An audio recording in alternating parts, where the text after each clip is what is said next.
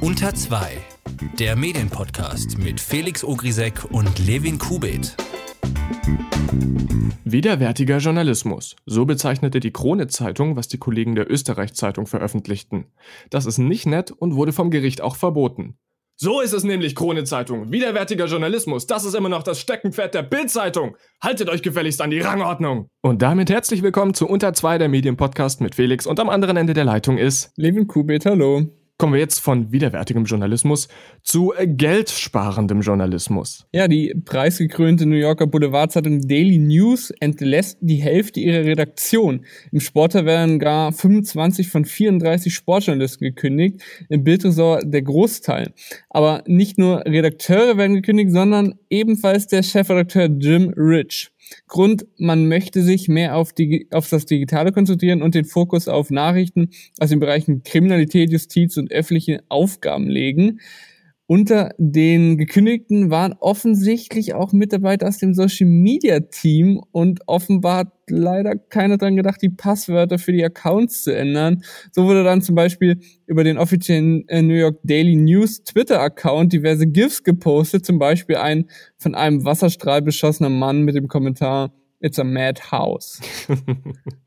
Kommen wir jetzt von der Zeitung zum Buch. Ja, das Buch gibt es noch. Peking will die Buchhandelskultur fördern und investiert deshalb in diesem Jahr 5,7 Millionen Pfund in den Erhalt ihrer Buchhandlungen. Laut New York Times wurde die Fördersumme von 2 Millionen Pfund im Jahr 2016 auf 5,7 erhöht, um unter anderem die Mieten der Geschäfte zu finanzieren. In den nächsten drei Jahren soll die Zahl der Buchhandlungen im Stadtgebiet auf 1700 anwachsen, bei 22 Millionen Einwohnern. Laut der Regierung will man mit dieser Maßnahme die kulturelle Infrastruktur der Stadt stützen. In China ist das Buch als Vertriebsweg gleich auf mit dem Internet. Zum Vergleich in Deutschland liegt der Anteil von E-Books im Buchmarkt immer noch bei nur 4,5 Prozent. Ja, nicht nur Buch, Bücherläden müssen was verdienen, auch der Guardian, äh, die Guardian Media Group, zu der eben der Guardian und der Observer gehören, hat im vergangenen Jahr erstmals mehr Einnahmen aus Digitalprodukten als aus dem Printgeschäft verdient. Die Abstimmung ist jedoch relativ knapp. Um 15 Prozent sind die Digitaleinnahmen zum Vorjahr gestiegen auf 108,6 Millionen Pfund. Bei, beim Zeitungsgeschäft ging es um 10 Prozent runter auf 107,5 Millionen Pfund von Journalisten kommen wir jetzt zu Festivals ohne Journalisten, denn äh, die Veranstalter vom Juicy Beats Festival haben die Redaktion von Dortmund 24 den äh, Festivalzugang entzogen. Grund dafür war ein Artikel, in dem über schlechtes Wetter berichtet wurde. Eigentlich durfte die Dortmund 24 Redaktion als Medienpartner umsonst auf das Festival, um von dort zu berichten. Diese Akkreditierung wurde ihnen allerdings entzogen, nachdem sie sich geweigert hatten, einen ihrer Artikel zurückzuziehen, in dem darauf hingewiesen wurde, dass es unter Umständen an den Festivaltagen schlechtes Wetter geben könnte. Das hat den Veranstaltern gar nicht gepasst, da so eine Information die Entscheidung beeinflussen könnte, das Festival zu besuchen. Die Presseabteilung hat dann die Redaktion aufgefordert, den Artikel zurückzuziehen. Die haben das verweigert, wurden daraufhin vom Festival ausgeladen und haben sich dann entschieden, dieses Vorgehen zu veröffentlichen. Felix, ich habe eine kleine Quizfrage für dich. Hast du, hast du Bock auf ein bisschen Ratespaß? Ja, Günther Jauch, stell mir eine Frage. Es geht um die Top-Sprachen im Internet nach Webseiten. Also ich gebe dir mal fünf Prozent Toleranz, da ich äh, verschiedene Statistiken gefunden habe mit leicht äh, in anderen Prozentwerten. Also kommen wir mal zur Frage Nummer eins. Was denkst du, welche drei Sprachen sind am häufigsten mit Blick auf die Verteilung auf Webseiten im Internet zu finden? Hm, also ich würde einfach mal Englisch auf Platz eins setzen. Das ist schon mal korrekt. Schön. So, jetzt die Frage. Spanisch? Sag deine Vorschläge, würde ich sagen. Also Englisch übrigens liegt mit ähm, 52,7 Prozent, beziehungsweise bei der anderen Umfrage bei 51,2 Prozent auf Platz 1. Okay. Ähm, ach so, warte, wir, äh, ich, ich, warte mal, wird in China viel publiziert? Also es gibt viele Leute, die Chinesisch sprechen, aber die Frage ist, wie viel da publiziert wird. Die haben das ja nicht so mit Journalismus da. Ach komm, Deutschland als nächstes. Warum nicht? Okay, und als drittes? Ähm, ne, ich bleib bei Spanien. Ist, ist leider falsch. Also China, was du als erstes gesagt hast, liegt relativ weit ab mit äh, 1,8 Prozent und bei dem anderen, bei der anderen Umfrage bei 2,1. Äh, Deutschland ist richtig, liegt auf Platz 2 beziehungsweise Platz 3 mit entweder wow. 6,3 oder 5,6 Prozent.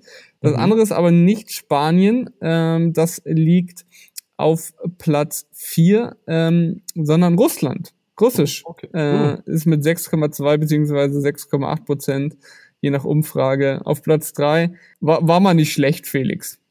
Ja, aber es erstaunt mich, dass es äh, so viele deutsche Publikationen im Internet gibt, weil so viele Leute auf dieser Welt sprechen nun nicht Deutsch. Aber das war der Ratespaß bei unter zwei. Kommen wir, ähm, ach so, ja, hm, wo wir gerade bei Deutsch sind. Lass uns mal über den deutschen Sommer sprechen. Ich habe noch eine Frage. Welche Rolle spielt Ösis Freundin? Äh, äh, äh also die, das, das könnte sein, dass das eine Frau ist mit langen Haaren und Ende? Ja, auf jeden Fall war das das größte Thema diese Woche, der Rücktritt von Mesut Özil aus der Nationalmannschaft, nachdem er sich ähm, nach dem Foto mit Erdogan rassistischen Äußerungen gegenüber sah. Felix, was ist da passiert? Ja, er hat sich im Mai zusammen mit seinem Kollegen Günduan äh, abknipsen lassen mit dem Präsidenten. Daraufhin gab es, oh Wunder, oh Wunder, einen Shitstorm. Und dann ist irgendwie sehr lange nichts passiert. Dann war die Fußball-WM, da hat er so mittelmäßig gespielt. Ähm, sagt die Presse, ich kenne mich mit Fußball nicht aus. Und dann hat er hingeworfen. Das ist alles sehr grob umrissen. Ja, in den Medien wurde dann sehr, sehr, sehr, sehr ausführlich darüber berichtet, nachdem er hingeschmissen hat. Ähm, eine große Rolle hatte da auch die Bild-Zeitung, die da wirklich richtig in den Kampagnenmodus eingestiegen war. Äh, schön fand ich da, wie schnell Kolumnisten ihre Meinung ändern können. Am 10. Juli schrieb Franz Josef Wagner, lieber Mesut Özil, Sie sind ein Vorbild für alle Einwandererkinder. Darauf folgte dann eine Lobeshymne über den ehemaligen Nationalspieler. Und dann schrieb er auch noch, in ihrem Herzen ist die Türkei, wo ihre Oma, ihre Cousins leben. Haben Sie keine Angst, das alles zu sagen? Alles, was in ihrem Herzen ist. Was ist so falsch daran, dass man zwei Herzen hat? Die Frage hat er dann auch selbst beantwortet. Zwei Wochen später, zumindest findet er jetzt das gar nicht mehr gut. Er schreibt, es muss furchtbar sein, wenn man mit seinem ganzen Herzen für eine Mannschaft spielt und sein zweites Herz für ein anderes Land schlägt.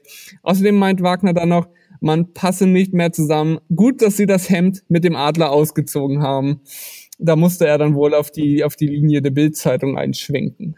Wie alt ist eigentlich dieser Wagner? Also was der schreibt, das können doch nur noch letzte Zuckungen und Impulse sein. Das ist, kann, kann ja nicht mehr. Ah, also ich also das Problem ist ja, äh, Mesut Özil hat alles falsch gemacht, was man hätte falsch machen können, wenn es um die öffentliche Kommunikation geht. Denn als dieses Foto entstanden ist, hätte er direkt öffentlich kommunizieren müssen, was er denkt und was nicht denkt. Denn wenn er es nicht tut, dann tun andere, namentlich Bildzeitung, das für ihn und dann kann es für ihn nur noch nach hinten losgehen. Regel Nummer eins in der PR ist sprechen.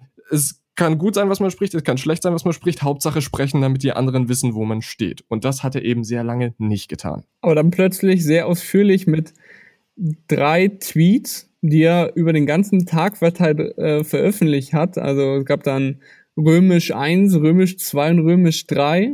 Ähm, Römisch 3 ist dann irgendwie am Abends, abends gekommen, wo dann äh, bekannt wurde, dass er aus der Nationalmannschaft zurücktritt. Da war dann aber eben schon der, der durch die Medien geprügelte Hund und hat jetzt nur noch so ein bisschen zurückgekeift, wenn man das so sagen möchte. Gündogan hat das sehr schlau gemacht. Äh, er hat auch diese Kritik bekommen, hat sich dann aber relativ zügig geäußert. Äh, wie ehrlich diese Äußerung ist, kann ich nicht einschätzen, aber er hat das so gemacht, dass die Fans Ruhe gegeben haben und er zumindest diesen Schein gewahrt hat. Aber wir müssen jetzt mal über Zitat Özils Jammerrücktritt, seine Zitat wirre Jammerabrechnung mit Deutschland und über den Zitat Ösi-Clan und natürlich, was seine Freundin damit zu tun hat und wieso er einfach so den Bildreporter ignoriert hat. Da müssen wir unbedingt drüber reden, Felix. Äh, was ich, was ich auch sehr amüsant fand, war, ähm, nachdem die Bild dann auf Twitter immer stärker wegen ihrem Angriffsmodus kritisiert wurde, gab es auch wirklich ein echtes Highlight von Chefredakteur Julian Reichelt. Oh ja, der Reichelt. Ha, Mensch, das war der Tweet des Jahres. Ich, ich leg mich jetzt schon fest. Ähm, der, der, Spiegel hatte einen Artikel veröffentlicht, in dem er ursprünglich äh, unterstellt hatte, dass der DFB-Präsident äh, Reinhard Grindel sich vom ehemaligen Bildchefredakteur Kai Diekmann beraten lasse. Ähm, später hat man dann ähm, in diesem Artikel eine Anmerkung der Redaktion als Fußnote quasi verfasst, dass so eine Zusammenarbeit von beiden Seiten nicht bestätigt wurde. Darauf hat Julian Reichelt den Spiegel angetwittert. Zitat, die Korrektur ist ein Witz, liebe Kollegen. Ihr habt den nicht haltbaren Vorwurf der Kungelei erhoben und jetzt überall getilgt. Das sollte ihr, äh, äh, solltet ihr dokumentieren im Text. Man könnte sich sogar dafür entschuldigen. Ich möchte kurz festhalten, Julian Reichelt von der Bild-Zeitung fordert eine Entschuldigung. Ich lasse das kurz so stehen. Wir lachen kurz alle fertig. Gut. Wann hat sich eigentlich die Bild-Zeitung zuletzt entschuldigt? Nur mal so in den Raum gestellt. Kein Waterboardism, aber wann hat sich die Bild-Zeitung zuletzt also ich, entschuldigt? Ich, also wenn ich das richtig im Kopf habe, äh, betonen sie doch regelmäßig, dass wenn man Fehler macht, muss man sie auch klarstellen und sich entschuldigen. Ja, ja, aber hätte Plot Twist, die Bild-Zeitung macht keine Fehler. Wir sollten aber nicht so viel, finde ich, über die Bild-Zeitung reden. Äh, was, ich, was ich auch interessant fand, war die Tagesschau. Die hat äh, wirklich sich genötigt gefühlt, auf ihrem hauseigenen Blog sich zu rechtfertigen, wieso sie so ausführlich in der 20 Uhr Tagesschau über Ösi berichtet hat. Ähm, ja, aber das äh, von der Tagesschau fand ich gar nicht verkehrt. Denn es gibt vielleicht viele Menschen, die sich für Sport einfach null interessieren und sich fragen, warum um 20 Uhr der Aufmacher ein Nationalspieler ist. Und ähm, da wurde dann eben sehr schön nachempfunden äh, oder konnte man sehr schön nachempfinden, was in den Köpfen der Redakteure äh, vor sich ging und wieso sie diese Entscheidung getroffen haben. Das ist das, was ich immer äh, sehr wichtig finde bei äh, Journalismus, dass Redakteure ihre Entscheidungsgrundlagen offenlegen, dass für die wenigen zugegeben, aber für die Leute, die es interessiert, dass die nachempfinden können, warum diese Entscheidung gemacht wurde. Von daher hätte es das gebraucht, vielleicht an der Stelle nicht unbedingt, aber es zu haben schadet ja erstmal nicht.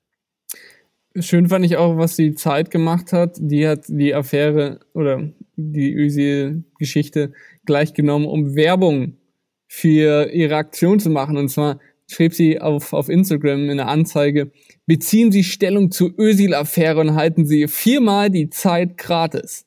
Alter, das ist so schäbig, wirklich. Wann gab es noch nicht die Zeit gratis? Das ist die gute Frage. Das ist wirklich die Zeit. Also, es, die wird einem ja quasi hinterhergeworfen, die Zeit im Internet. Es ist ganz, ganz schlimm. Also, ich finde das okay, das zu bewerben, aber so, das ist. Darf man das, darf ich das geschmacklos finden? Ist das falsch? Ich finde das falsch. Kommen wir aber wirklich, würde ich sagen, vom, von Ösil zu einem sehr lesenswerten DPA, nee, es ist kein DPA-Interview, sondern ein Interview mit dem Nachrichtenchef der deutschen Presseagentur, Froben Homburger. Der hat äh, mit dem Medienportal Kress gesprochen und zwar darüber, wie sich DPA vor Falschnachrichten und Twitter-Fakes schützt.